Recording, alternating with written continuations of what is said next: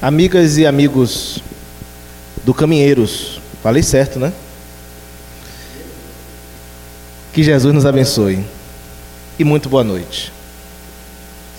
Mas como eu acho que só os desencarnados ouviram e responderam, eu falo de novo boa noite, gente. Ah, voltaram para o corpo, no susto. É uma satisfação muito grande para mim estar de volta a esta casa trazendo um abraço baiano, embora circunstancialmente em outras terras, e com a satisfação de podermos encerrar aqui em Auriflama uma jornada de palestras aí de 15 dias. Começou em São Paulo na segunda-feira do dia 10, continuou em Minas Gerais, deu sequência aqui na região a partir de Penápolis. Hoje é o terceiro lugar em que eu estou. Eu estive em Cafelândia pela manhã, Penápolis à tarde e agora à noite aqui em Auriflama, a convite do Zé. Já estava tudo certo, mas o Zé é um obsessor especial, né? O Zé. Já estava tudo certo para. Eu ia terminar a jornada hoje à tarde lá em Penápolis. Aí o Zé viu e disse assim: Vamos lá em Auriflama. E disse: Como é que diz não ao Zé, né?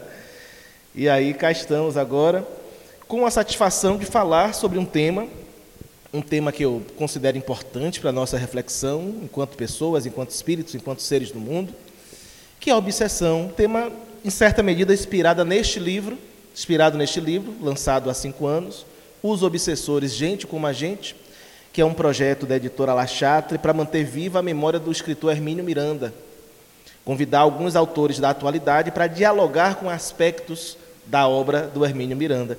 E essa obra dialoga exatamente com um texto intitulado Os Obsessores, Gente como a Gente, em que o Hermínio vai nos convidar a refletir sobre essa figura chamada obsessor, esse, esse, esse ser a quem chamamos obsessor e a quem muitas vezes atribuímos determinadas ideias, qualidades que não são pertinentes. Daí surge a provocação do tema, né? Os obsessores, quem são? E quem não é? E quem não é? No final eu falo sobre o novo livro, tá? O, o, o, romance espírita, não tem diretamente ligação com a palestra, então no finalzinho eu, eu falo rapidamente, apresento para vocês o, o, livro. Tá? E pensar sobre isso, né? quem são os obsessores e quem de nós não é obsessor, já nos dá uma pista de que precisamos repensar essa ideia, esse conceito, obsessão entre nós, os espíritas. É, costumamos partir do conceito que Kardec propõe em O Livro dos Médios, e que atravessa a obra de Kardec de um modo geral, mas que por vezes é um conceito repetido sem uma reflexão detida, sem uma reflexão mais acurada, sem, entender, sem interpretarmos devidamente o que Kardec diz e vamos levando ao pé da letra o que está lá. Mas o que, que Kardec diz? Kardec diz assim: olha, a obsessão é a ação de um espírito mal, é a ação persistente de um espírito mal sobre um indivíduo. Ok? É a ação persistente de um espírito mal sobre um indivíduo. Aí vamos lá. Primeira coisa, primeira coisa. O que entendermos por espírito mal? Porque se tomarmos ao pé da letra a expressão espírito mal ou espíritos maus, nós podemos ser levados a acreditar que existem espíritos que foram criados maus para praticar a maldade, ou seja, indivíduos que em essência são maus. Só que pensar isso vai contra a ideia de Deus, de um Deus soberanamente justo, bom, misericordioso, com todos aqueles atributos que vemos lá em O Livro dos Espíritos. Se Deus tivesse criado seres essencialmente maus, a maldade do mundo seria decorrência da ação desses espíritos, desses seres maus, criados por Deus assim. Logo, a maldade do mundo seria fruto da obra de Deus, e esses espíritos estariam cumprindo a vontade de Deus. Certo? E se fosse assim, não haveria sentido em resistirmos ao mal, porque o mal é praticado pela vontade de Deus. É Deus quem quer. Foi Deus quem quis assim. Mas o Espiritismo nos ensina de outra forma que nós, enquanto espíritos, somos criados simples, ignorantes e destinados à perfeição. É claro que é sempre uma perfeição absoluta, é relativa, porque a perfeição de fato absoluta é Deus. Nós nunca chegaremos à perfeição de Deus, mas chegaremos à perfeição possível ao nosso alcance. E aqui podemos refletir um pouco mais, fazendo aí uma ilação filosófica. Não podemos, se somos criados simples e ignorantes, com um caminho, com um destino à perfeição, na verdade a perfeição já existe em nós. Né? Os atributos da nossa perfeição já existem em nós. Nós vamos conquistando eles ou despertando eles à medida que vamos existindo, ora no mundo físico, ora no mundo espiritual. Então, a rigor, nós somos perfeitos, mas estamos incompletos. Ok? Porque o imperfeito jamais poderá ser perfeito. Não há um ditado que diz assim: pau que nasce torto, morre torto. Não é? Então, se fôssemos imperfeitos em essência, jamais poderíamos alcançar a perfeição. Nós somos em essência perfeitos, mas circunstancialmente incompletos. E vamos revolvendo, despertando, assumindo as nossas potencialidades, à medida que os existires vão se dando, que vamos existindo ora aqui, ora lá, ora lá no mundo espiritual, ora aqui no mundo físico. Nessa aventura de rompermos o estado de simplicidade e de ignorância no qual somos criados, vamos fazendo escolhas. Há escolhas que são acertadas e outras não.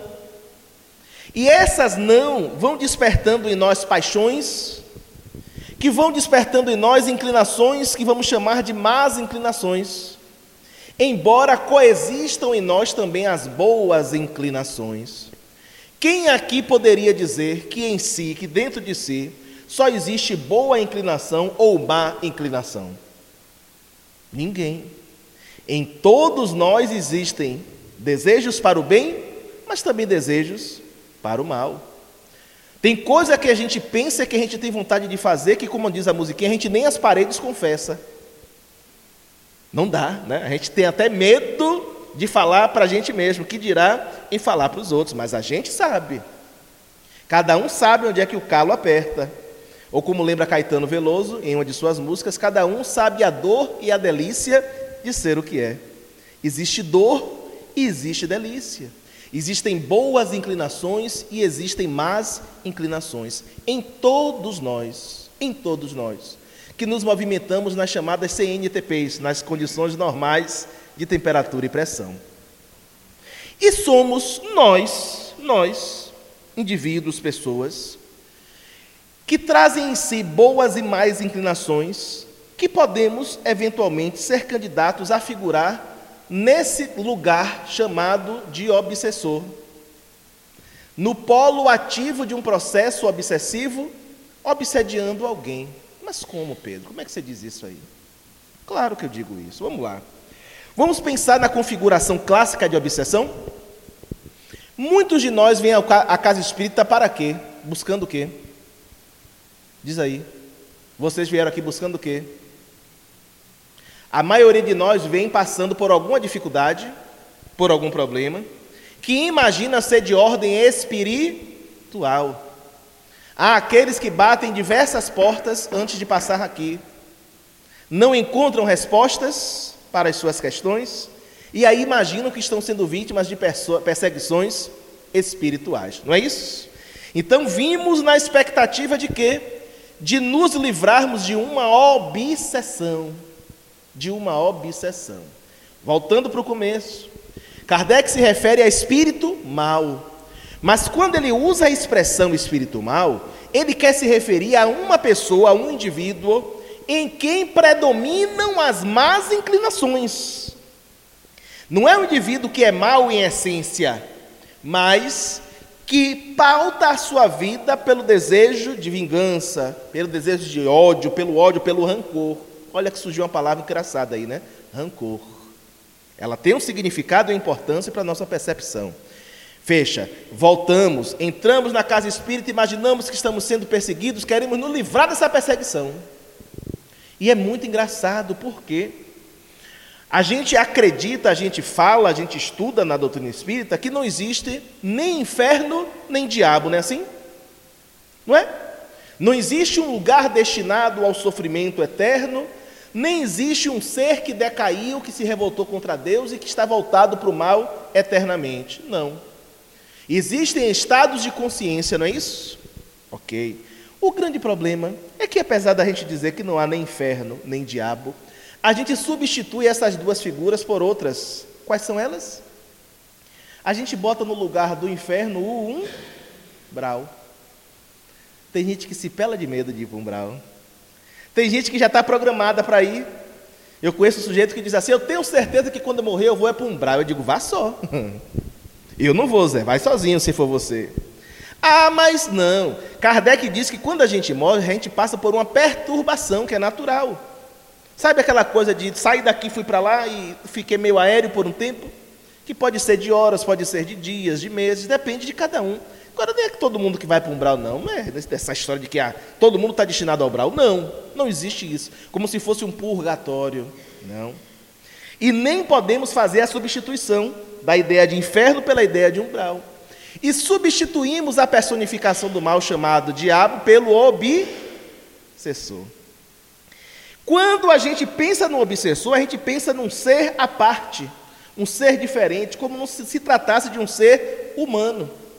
Acontece que ali existe uma pessoa, existe alguém, existe um indivíduo. E essa pessoa, na maioria das vezes, é alguém que, em função de uma agressão sofrida no passado, muito séria, não conseguiu se libertar da mágoa e agora alimenta o desejo de vingança. De vingança contra quem? É contra qualquer pessoa? Não é contra aquela pessoa que lhe fez o mal no passado.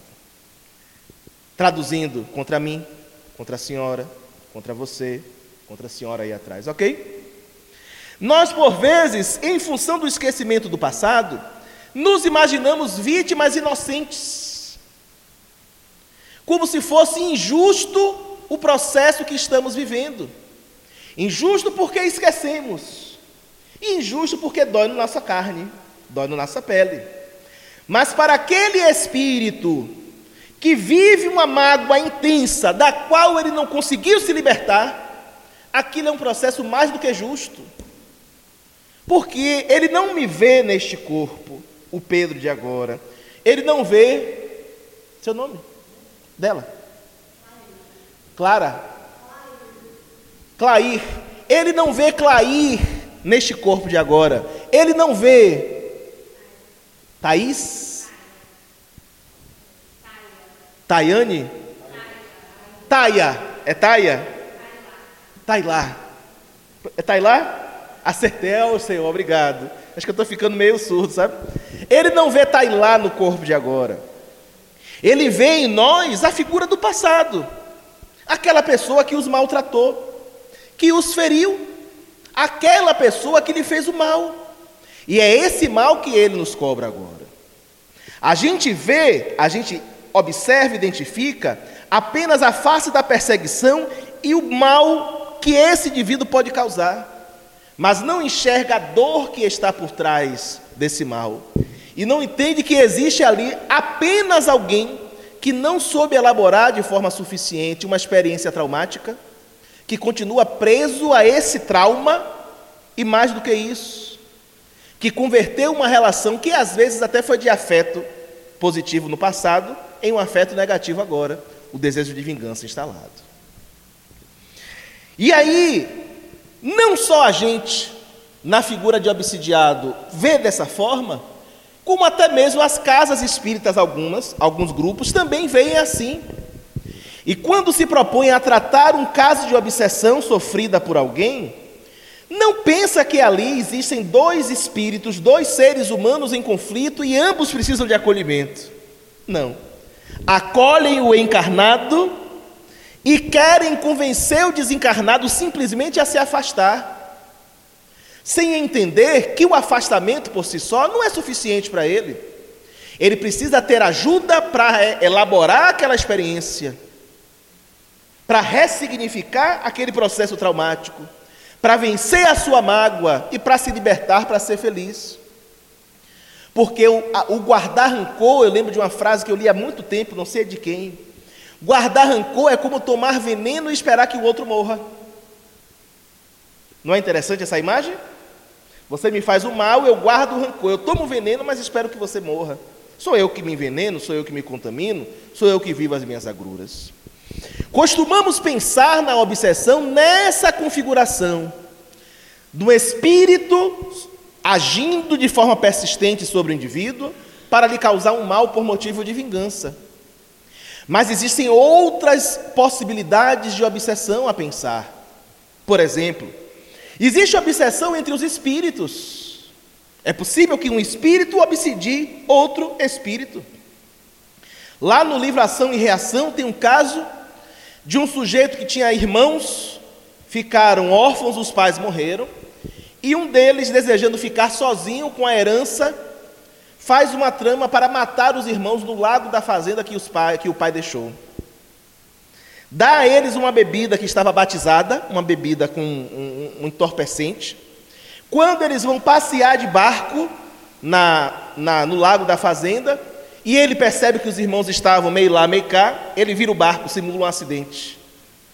Os irmãos morrem, ele sobrevive, sozinho, livre e desimpedido para gozar da herança. Só que não. Só que não. Esses irmãos, imbuídos do desejo de vingança, o que é que fazem? Permanecem vinculados a ele e à família, ele era casado, inclusive, já tinha um filho. A esposa, que tinha percepções mediúnicas e brechas morais suficientes, sofre uma ação intensa por parte daqueles espíritos, desencarna enlouquecida, afogada, num, suicídio aparente, mas no fundo foram os espíritos que induziram ela a se matar. Quando desencarna, eles pegam ela e continuam o processo obsessivo no plano espiritual. Eles esperam o irmão morrer e fazem a mesma coisa com o irmão e perseguição no mundo espiritual. Lembro-me de um caso, eu não lembrava desse caso, lembrei agora quando eu falava. Um caso de obsessão entre espíritos que eu conheci no trabalho mediúnico lá em Salvador, no Núcleo Espírita Teres de Menezes. Um dos médios do grupo incorporou um espírito que se manifestava como se fosse um porco. Um caso de suinantropia. O espírito cuja forma perispiritual assumiu a feição de um porco. Foram feitos trabalhos de passes, foi feito todo o trabalho possível com aquele espírito para ajudá-lo. Na sequência, manifestou-se um outro. Era o espírito de uma pessoa que tinha sido escravizada, um ex-escravizado, que integrava um grupo de ex-escravizados no mundo espiritual, que por não terem superado todas as humilhações, todas as torturas, todas as dificuldades por que passaram, mantinham cativos da culpa num processo obsessivo, mantinham cativos da culpa num processo obsessivo antigos senhores, antigos capatazes, antigos capitães do mato, pessoas que foram cruéis com eles. E eles, esses espíritos que no passado, quando encarnados, muito ouviram: você não passa de um negro imundo, de um porco imundo, de um ser imundo, no mundo espiritual, na obsessão que desenvolviam junto a esses espíritos, eles os induziam à forma de porco. Porcos serão vocês agora. E os hipnotizavam para que assumisse uma forma de suinantropia, uma forma de porco, perispírito de porco. Obsessão acontecendo onde? No mundo espiritual, entre os espíritos. Existem processos obsessivos também que podem acontecer de encarnados para desencarnados. Ou melhor, antes disso, entre encarnados, de encarnado para encarnado.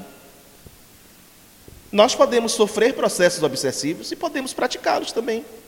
Como não? Vamos pensar em algumas hipóteses? Vamos pensar? No trabalho.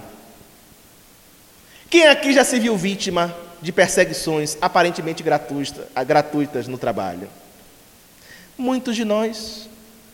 Às vezes, até por antipatia, não há nem desejo de vingança. A antipatia. Sabe o velho, meu santo não bateu com o seu? Aí o meu santo não bateu com o seu é motivo para que eu desenvolva uma campanha contra você, para te perseguir, para lhe causar embaraços no trabalho que você desempenha, para macular a sua imagem junto ao setor em que você atua. Às vezes também porque você, porque se trata de um setor, digamos assim, vamos, vamos supor, uma área em que há qualquer tipo de prática ilícita e que você não está disposto a comungar, a partilhar daquela prática ilícita, e aí você se torna uma pessoa não grata também perseguido por conta daquilo. E aí, meu amigo e minha amiga, quem passou por isso sabe como é. De quanto sofrimento pode ser causado, inclusive com repercussões legais, assédio moral, repercussões na esfera trabalhista, passível de demissão sem justa causa e indenização. Quantos já não passamos por isso? Mas também caberia perguntar: será que também já não estivemos na condição daqueles que fazem alguém passar por isso? Que antipatizando com um colega de trabalho, com uma colega de trabalho, com um colega de classe na faculdade, na escola, na escola, bullying. Só quem passou por bullying sabe a dor que causa. Sabe o quanto isso mexe com a autoestima da pessoa? Sabe quanto sofrimento a pessoa tem? Basta que você esteja um pouco diferente, fuja do padrão, seja gordo, ou seja alto demais, ou seja baixo demais, ou seja magro demais, ou tenha um nariz um pouco maior, ou a cabeça um pouco maior, ou os braços um pouco desproporcionais ou seja, uma pessoa com deficiência. As possibilidades são infinitas. E a capacidade criativa também, e as formas cruéis também. A crueldade da gente não tem limite.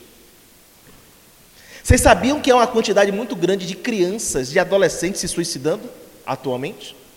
Cresceu vertiginosamente, Zé. Crianças de 12, 13, 14 anos cometendo suicídio não suportando, dentre outras coisas, o bullying na escola.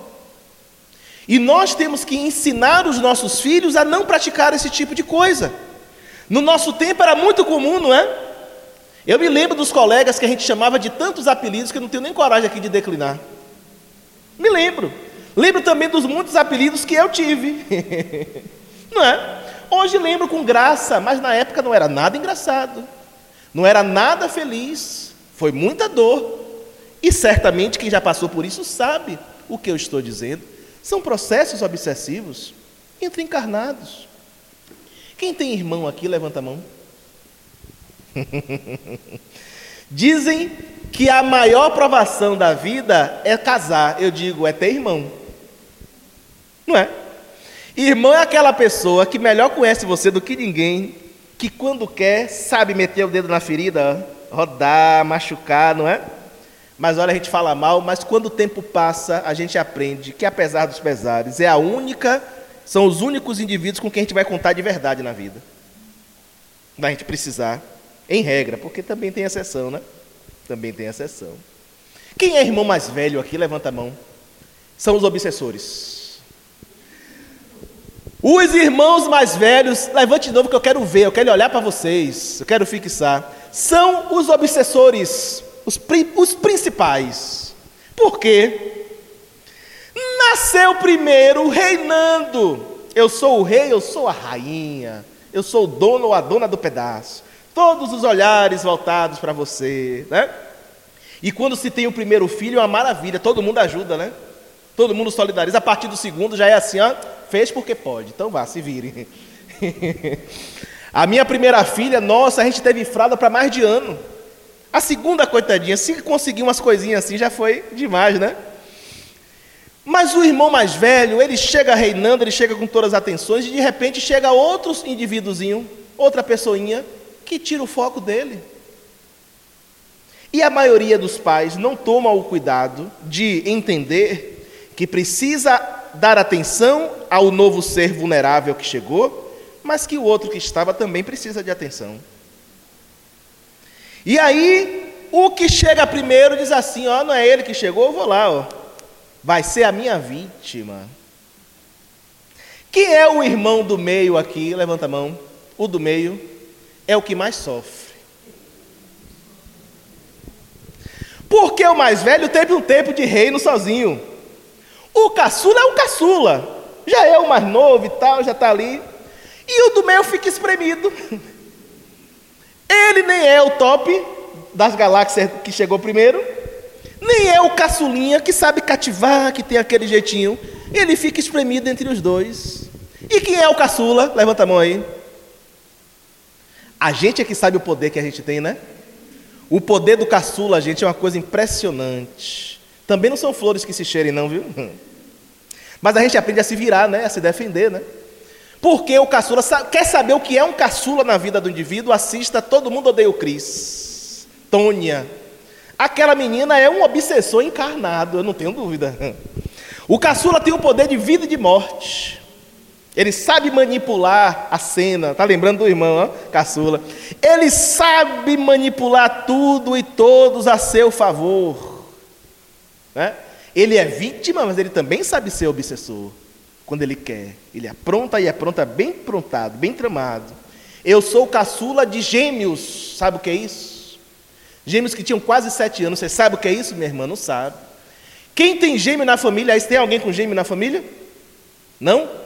Quem tem gêmeo na família sabe, gêmeo é um ser que vem direto do umbral para dentro de casa.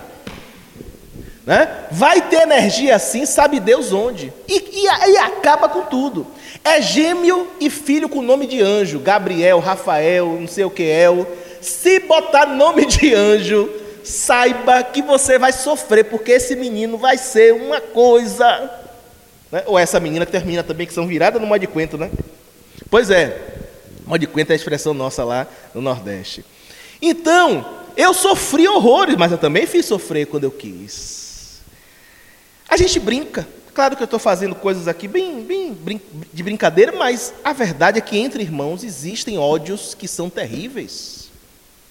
Existem processos obsessivos que são terríveis. Existem irmãos que verdadeiramente se odeiam e que são capazes de fazer todo o mal que estiver ao seu alcance para o outro irmão. Para o outro irmão. E aí temos que pensar até que ponto temos sido vítimas ou temos sido algozes. Obsessão entre encarnados. Nos casos de violência doméstica, existe obsessão entre encarnados também. E nós podemos figurar ali, seja como vítima, seja como algozes. Como não? Como não? É claro que uma mulher pode praticar violência doméstica contra o homem, é possível, mas é infinitamente menor a quantidade de casos. Em regra, são os homens que praticam violência doméstica. Cinco tipos de violências é, diz a Lei Maria, diz a Lei Maria da Penha. A violência física, as agressões físicas, a psicológica, em que você deprecia a pessoa, né? você leva a pessoa a baixa autoestima, você diminui a pessoa o tempo todo. A violência moral, você calunia a pessoa, difama, fala mal, deprecia com palavras de um modo geral. A violência patrimonial, o indivíduo se impõe pelo dinheiro. A gente sabe que, infelizmente, a estrutura machista da nossa sociedade ainda impõe às mulheres ou não trabalhar fora de casa, ou quando trabalham, recebem menos do que seus companheiros e ficam na dependência econômica. E isso muitas vezes pesa, isso muitas vezes é usado como instrumento de poder. E também a violência sexual. Homens que acreditam que o contato físico é uma obrigação marital e que, mesmo quando a mulher não está disposta, constrange a mulher a se submeter a uma relação sexual. Isso é violência. Bem no estilo Coronel Jesuíno, lembram? De Jorge Amado, do personagem lá, Eu Quero Te Usar? Bem isso. E olha, eu conheci um senhor, a esposa dele, já uma senhora, tinha sofrido derrame. Ele conversando comigo disse assim, que queria arranjar uma namorada. Olha, ele disse exatamente assim, eu não vou usá-la nesse estado. Não foi assim, eu não vou ter um contato íntimo, um contato de amor, não, eu não vou usá-la nesse estado. São formas de violência que a gente pensa que não existe, mas existe. Muito e muito mais do que pensamos e as pessoas sofrem caladas. Quando a gente vê o feminicídio, que é a morte de uma mulher, uma morte matada de uma mulher, por ser mulher, pela sua condição de mulher, a gente pode pensar que foi um que aconteceu naquele momento, mas nunca é, gente. Aquilo ali é o fim de uma vida, de um caminho longo que começa no namoro. Naquele primeiro grito que ele deu e você não reagiu, você não interditou. Aquele primeiro grito, você disse assim: ah, está estressado, porque foi em Araçatuba hoje, estava o trânsito, teve dificuldade, né? Pegou um, um acidente na estrada, ficou lá um bocado de tempo parado. Aí você justifica, você vai desculpando. Aí um belo dia, ele fala mais alto, ele bate na mesa, ele bate uma porta, ele quebra um objeto, ele começa a ameaçar, e ele bate uma, duas, três, te amedronta, te constrange, te prende. Quando você menos espera, você morreu. Porque você não reagiu, você não interditou no momento certo. Existe aí obsessão? Sim. Sentimento de posse. No ciúme, as pessoas excessivamente ciumentas podem praticar sim processos obsessivos terríveis. Tem algum ciumento aqui? Não fala não, fica aí para você. Não me conte. Ah, mas ele é ciumento ou ela é ciumenta porque me ama. Não. É ciumento ou ciumenta porque é inseguro ou insegura. E vou dizer mais. Tan, tan, tan, tan. Jogar capoeira aqui. Vou dizer mais. O ciumento também é uma pessoa maledicente. Eita, que agora você me pegou. A outra chega se buliu ali. Como assim? Quem disse isso uma vez foi um espírito chamado Dr. Hans, através de Lindomar Coutinho, um médium lá da Bahia. Eu estava presente e disse assim: Como, Dr. Hans? Explique isso. Disse: É. O que é que o ciumento faz o tempo todo? Ele não está pressupondo que o outro está traindo, está fazendo, está acontecendo? Isso não é maldizer o outro? Não é desconfiar? Na. Na... No ciúme também existe maledicência. Eu acho o ó, o ó. E assim, não sei de ninguém aí, vou falar mesmo, quem quiser que se doa. Princípio de psicologia popular. Bateu, doeu, leve para casa que é teu. Eu acho ó Alexandre. Quando eu vejo assim, a pessoa na rede social é um Instagram para os dois, um Facebook para os dois. Sabe qual é a desculpa? A gente não tem segredo um com o outro, mentira. Tem um que é ciumento, doente e que impõe ao outro, ou é assim ou não é. Eu conheço uma pessoa que mandava de 5 em 5 minutos mensagem. Está onde? Está fazendo o quê? Está fazendo o quê? Está pensando o quê? Ó, está pensando o quê? Para mim é o cúmulo. Porque você quer ter um domínio tal da pessoa, a ponto de querer saber o que a pessoa está pensando. E pior é quando sonha. sonha que o outro está traindo, aí acorda brigando com o outro. Não é? É uma coisa assim impressionante. E às vezes, a gente se arrasta numa relação obsessiva, com medo de ficar sozinho. Não é? Eu já ouvi até a gente dizer, a, pessoa dizer assim: ah, eu tenho medo de, de não encontrar alguém como ela. Tomara que não encontre. Né? Deus ajude que não encontre, encontre melhor. Porque, gente, pelo vamos combinar? Vamos combinar? Mais de 7 bilhões de pessoas no mundo. Pense aí que é metade menino, metade menina. Não é possível que no meio de 3 bilhões e meio só haja uma pessoa, gente, pelo amor de Deus. Existem outras. E se você gostar de meninos e meninas, a, a chance dobra, não é? A chance dobra. Então, assim, olha, é preciso enxergar muitas vezes as relações tóxicas, obsessivas em que vivemos. E entender o nosso papel no processo, às vezes como vítimas, mas também como obsessores, como perseguidores. Quantas vezes nos convertemos em obsessores dos nossos filhos, eu quero ter filho e vou dar ao meu filho tudo o que eu não tive. Está errado. Você tem que pensar, você tem que conhecer seu filho e dar a ele o que ele precisa. O problema é que a gente quer filho para ser uma continuação da gente, uma extensão. O filho é o eu que não deu certo, o eu que deu certo. Né? Eu sou o eu que não deu certo, meu filho tem que ser o eu que deu certo. E aí a gente projeta nos filhos as expectativas da existência. Tudo que a gente não foi, e que quer que o filho seja. Vou dar para ele tudo que ele tudo que eu não tive. Não, dê o que ele precisa. E às vezes, mesmo quando você possa dar, não dê. Porque a criança precisa aprender a lidar com a frustração. A gente cresce e a vida vai dizer mais não do que sim para a gente.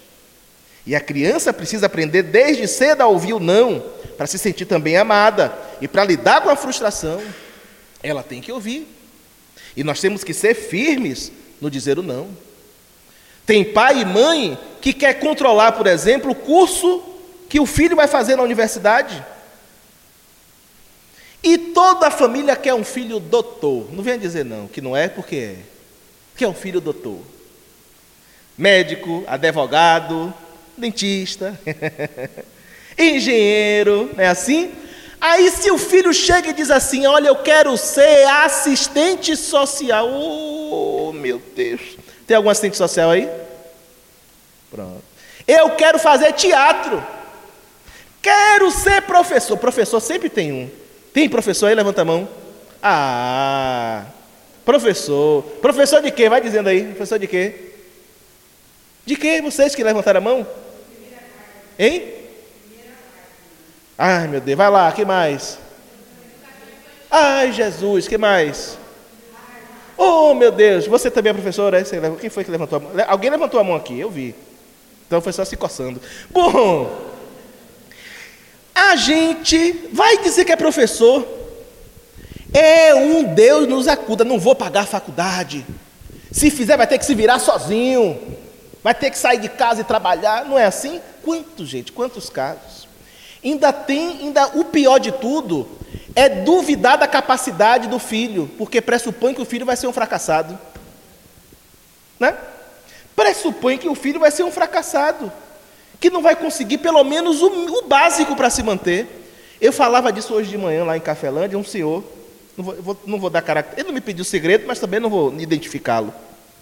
Ele me disse, Pedro, parecia que você está falando de mim. De mim. Seu colega. Meu pai impôs a mim a odontologia. E eu sempre gostei de terra, sempre gostei de cuidar de terra.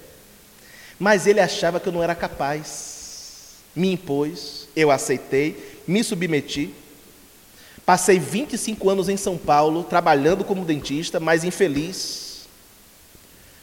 O domingo, para mim, era um dia de absoluto sofrimento, porque ele antecedia a segunda, quando eu ia ter que voltar para o consultório para poder atender. Ele morreu, deixou os bens, acertamos entre nós, e eu disse assim: Eu vou voltar para cá para cuidar da terra para estar tá na fazenda. Estou há dois anos e meio aqui, vivendo o período mais feliz da minha vida. Era tudo que eu sempre quis, tudo com que eu sempre sonhei. E ele se privou por conta de uma imposição paterna. Quantas vezes a gente não faz isso, gente, com os nossos filhos? Temos que cuidar para não fazer. Da mesma forma como queremos controlar os relacionamentos dos filhos. Essa não presta, esse não serve. Só serve você, né? Com seu Édipo aí mal trabalhado. Só serve você. Ou que seja espelho seu. Ainda que dê errado, porque às vezes acontece, né? Mas pai e mãe têm que entender que nada vai impedir os filhos de viver aquilo que precisam viver. A gente passou por isso. A gente ouviu muito conselho. Mas, gente, se, se a gente tiver a necessidade íntima, evolutiva de passar por aquilo, a gente vai passar e não tem como ninguém demover a gente daquilo. É duro para o pai e mãe pensar isso. É duro. Porque tem situação que a gente sabe que vai dar errado. Mas precisa deixar que o filho e a filha viva, experiencie e aprenda. Educar com valores, fortalecer o filho entre o que é adequado e o que não é adequado, mas entender que filhos são criados, devem ser criados para o mundo, devem ser empurrados, inclusive, do ninho, o quanto antes. Hoje nós temos uma nova, uma nova classe dos adolescentes. É. É aquele indivíduo que cresce tudo ali direitinho, vai para a faculdade, se forma, continua dentro de casa, trabalha, tem até suas. Mas continua morando em casa com os pais, porque é seguro, porque é legal que tem tudo. Ora, papai e mamãe, ó, é preciso também empurrar do ninho como a águia faz com o seu filhotinho, ó. Vai viver a sua vida, vai também experienciar, né? E às vezes o que, o que acontece é dependência emocional. Os pais até preferem, porque tem ali sob o controle e alimenta a sua, a sua dependência, e eles não têm que lidar com a síndrome do ninho vazio quando os filhos vão e os pais ficam assim com cara de aé, e agora eu faço o que da minha vida? Pois é. Aprenda que ser pai e ser mãe não é o objetivo principal da sua vida, é um dos seus papéis. É um dos seus papéis. O objetivo da vida é ser pessoa, ocupando diversas funções e no caminho evolutivo. Mas o ser pai ou ser mãe não é o papel principal. E outra, você vai continuar sendo pai, sendo mãe. Seu filho apenas vai estar em outra experiência, em outro momento, aprendendo a viver sem você. E você aprendendo a viver sem a presença dele. Há filhos que são obsessores de seus pais. Há. Muitos conflitos que por vezes do passado vêm se atualizam no presente e levam os indivíduos, né, sobretudo por não compreender, porque nós filhos temos que fazer um esforço também de compreensão com nossos pais. Os nossos pais são os que eles, os que, os que, o que eles podem ser. Somos de gerações diferentes. Não tem como eu exigir que meu pai tenha a cabeça que eu tenho. Nem minha filha de nove anos vai poder exigir que eu tenha a cabeça que ela tem agora e que ela vai ter. Minha filha de nove anos na escola em Portugal chegou em casa preocupadíssima, falando: Olha, eu vou ter problema na escola. Que a Pietra é, é, é Pietra está muito. Ela não vai assistir, eu posso falar. Pietra está bem à frente do, da, do tempo dela, né? Por quê? Porque a professora amanhã vai falar sobre a, a chegada ao Brasil e ela vai dizer que foi descobrimento eu vou dizer que foi invasão. Eu não vou aceitar. E disse: Ó, oh, minha filha, a gente tem que entender o seguinte, né? Uma coisa é quem conta, é, uma coisa é a história contada por quem fez. Outra coisa é a história contada por quem sofreu. Os olhares são diferentes. Mas ó, se você quiser dizer alguma coisa para a professora, espere um momento de intervalo e chame ela no canto e converse com ela. Ok? Diga o seu olhar, não brigue não. Porque naquele momento ela é sua professora e você tem que ter respeito com ela. Ok? Ela pegou um livro um livro de um amigo tá, que era assim: ó, O Homem e Suas Buscas. Ela parou e perguntou assim: Por que o homem e não a mulher? Por que não podia ser a pessoa e suas buscas?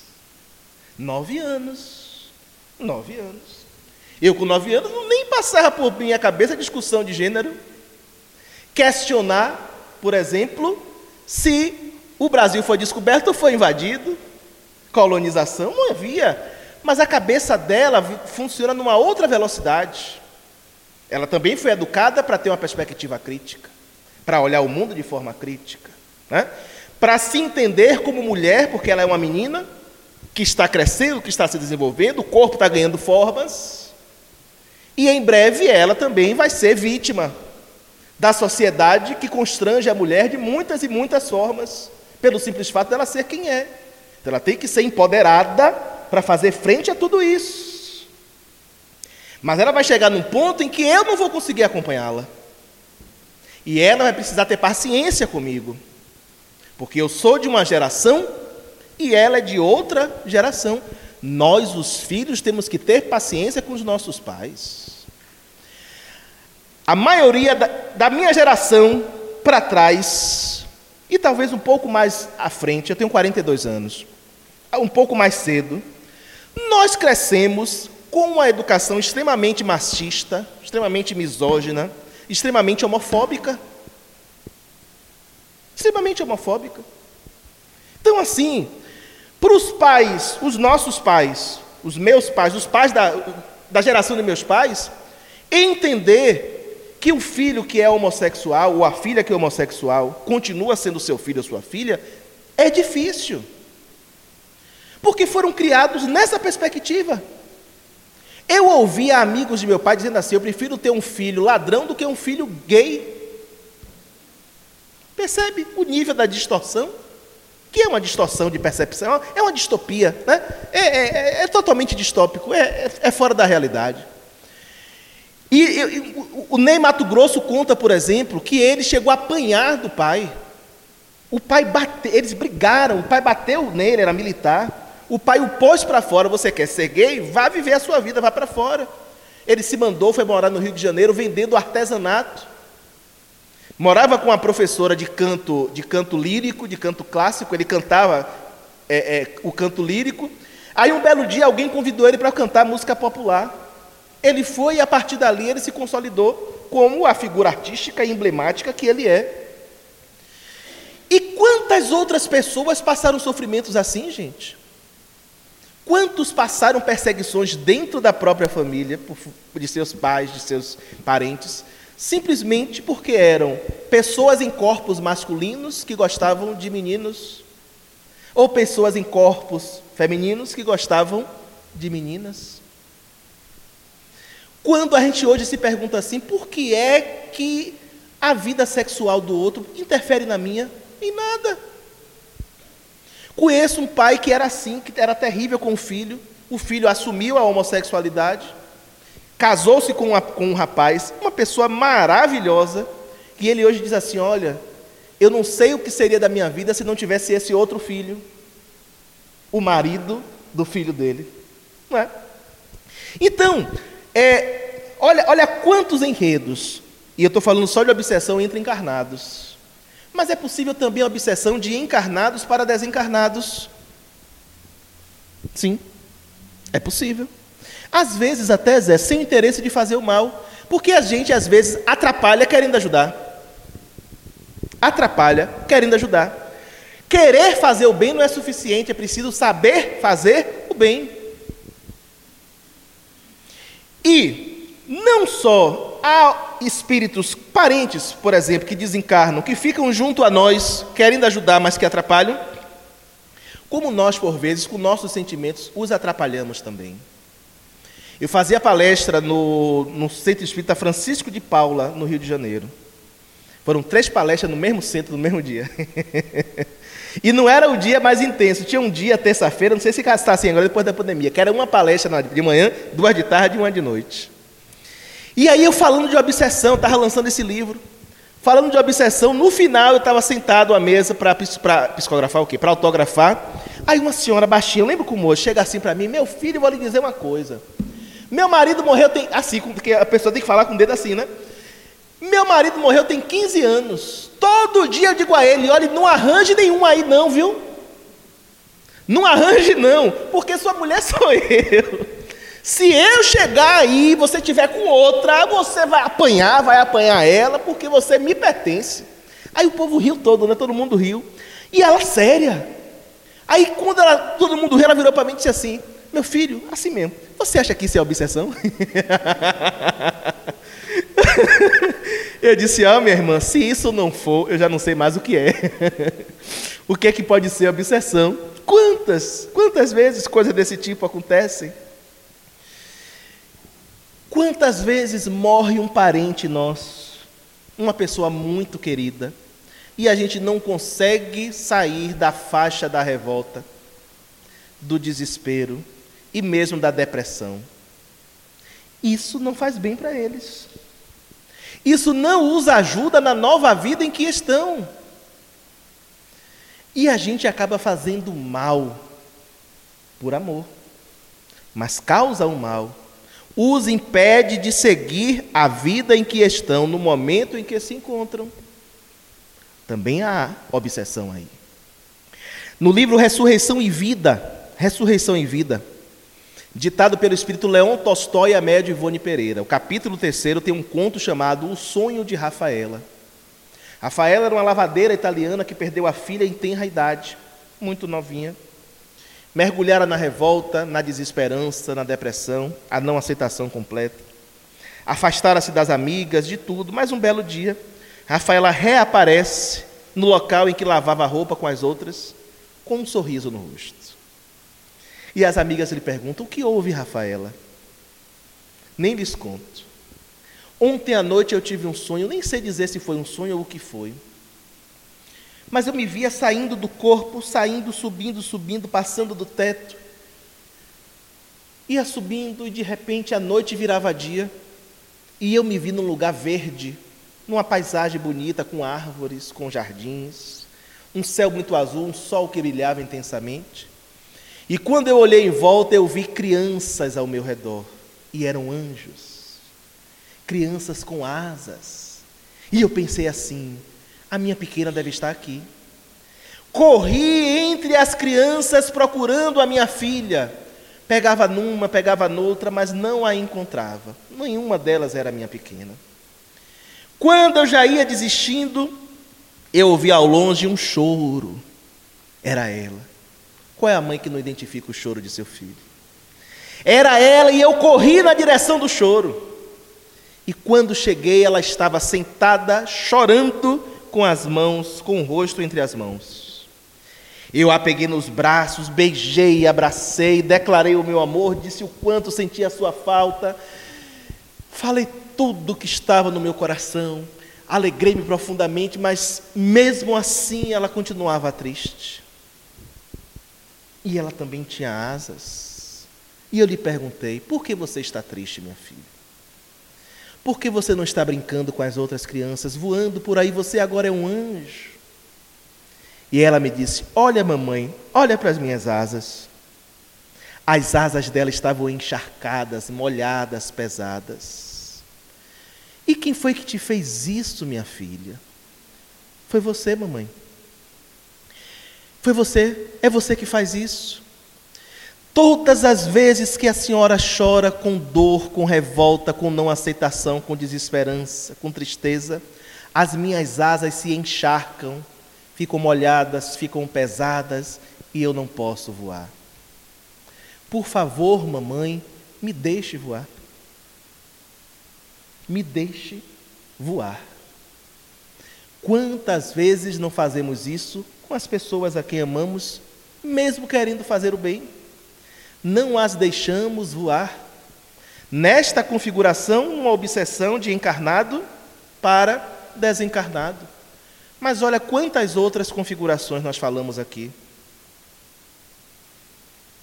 E a gente pensa que obsessores são os outros.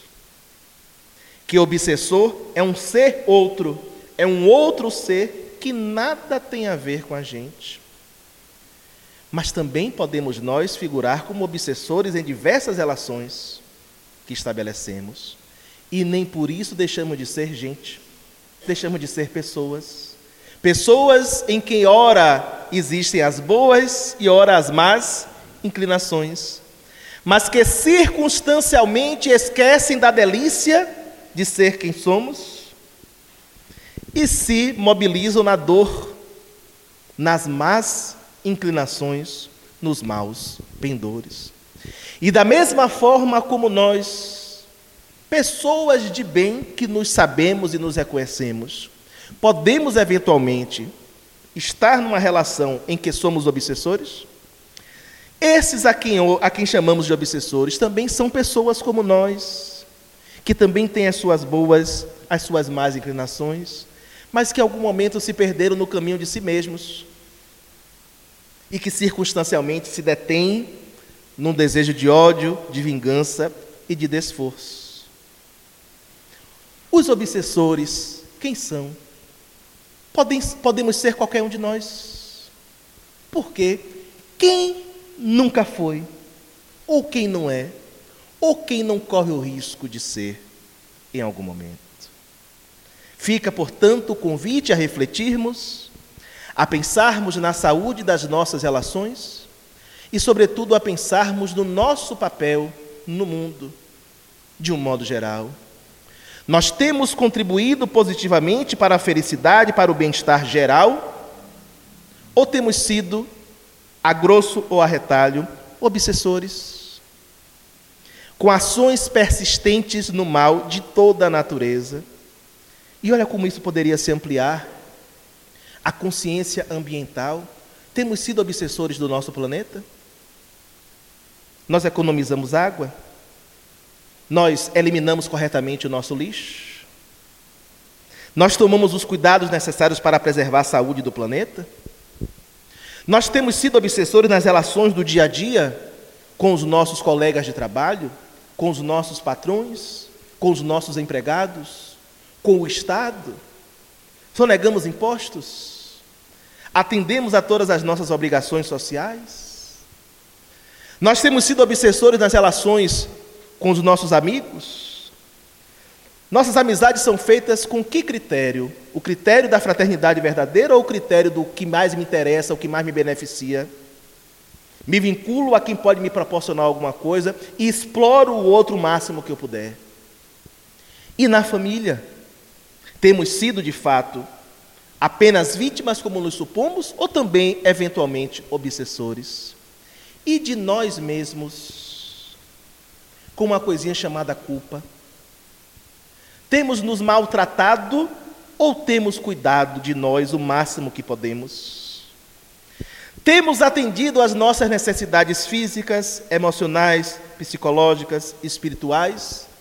Ou temos desprezado o, o, cuidado essencial com a nossa existência para sermos cada vez mais pessoas melhores? Aprendamos a libertar os outros para que voem, mas também não desprezemos e não desacreditemos da nossa capacidade e da nossa necessidade de voar. Que Jesus nos abençoe. Muita paz.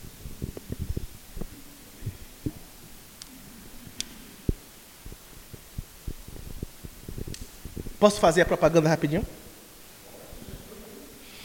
Essa viagem tem servido também para lançarmos este livro, A Fraude, um romance espírita sobre cartas consoladoras. É o meu 12 livro, primeiro romance, que nasce de um desejo de escrever algo sobre esse assunto.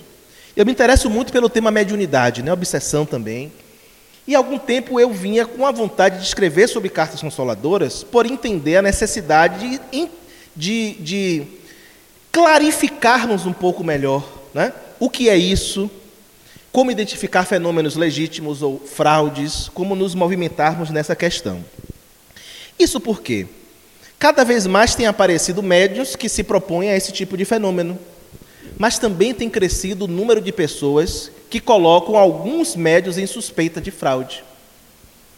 E aí eu pensei, falar algo sobre isso, dar uma contribuição, mas com uma forma diferente, um romance diferente dos meus livros de estudo, por imaginar que o romance, pela linguagem, uma história que atrai, que prende, que educa, poderia facilitar o acesso, inclusive, de pessoas que procuram esses médios para obterem mensagens de seus entes queridos, mas que sequer são espíritas, que não têm contato né, com livros teóricos espíritas. Então nasce esse livro, que é um romance ao mesmo tempo, traz um, é um romance, é, é, é uma ficção e mistura suspense policial e fundamentação doutrinária que traz a história de Glauber, um expositor espírita também delegado da Polícia Federal, cujos caminhos profissionais e doutrinários se cruzam com o de Genésio, um médium sobre quem recaía suspeitas de fraude em cartas consoladoras.